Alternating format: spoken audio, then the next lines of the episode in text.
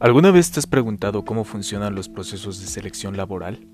Respira profundo y no te agobies. Mi nombre es Agustín Díaz y hoy te ayudaré a entender cómo funciona el proceso de contratación.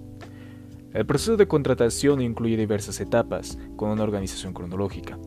Las principales etapas del proceso son Descripción de la vacante. Una de las claves para que tu proceso de selección tenga éxito es definir con todo detalle el perfil del puesto. Para ello, debes tener claro las características y necesidades del cargo, las funciones que tendrá que desarrollar el trabajador, las herramientas que necesita manejar, el horario que debe cubrir, las habilidades deseables y los conocimientos técnicos imprescindibles. Anuncia la vacante.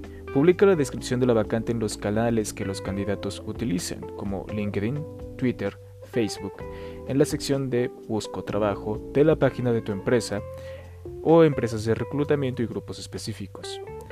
Selecciona los currículos.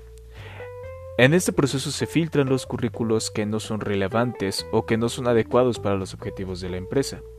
Contacta por teléfono.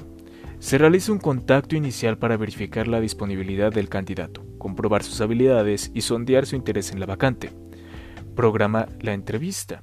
El encuentro puede ser presencial o por videoconferencia online y lo puede conducir un gestor o el personal de recursos humanos, según sea la cultura de la empresa y su tamaño. Realización de las pruebas. Comprueba las habilidades y las cualificaciones necesarias para el cargo aplicando. Por ejemplo, evaluaciones de conocimientos específicos y de idioma o pruebas psicológicas. Tras pasar por todas las etapas y elegir el mejor candidato, es importante avisar a los profesionales que no fueron seleccionados. Es importante enviar al menos un email a los que participaron en el proceso, pero no fueron aprobados, agradeciendo su participación.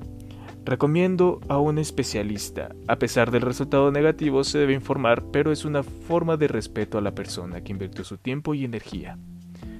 Por último, hay que destacar que el proceso de contratación debe ser lo más breve posible. Cuanto más rápido sea el proceso, menos riesgo habrá de perder candidatos.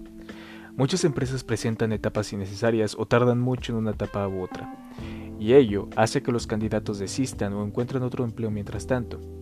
Es importante también destacar que los procesos de entrenamiento y sujeción a seguros es bastante importante para tener un empleado nuevo.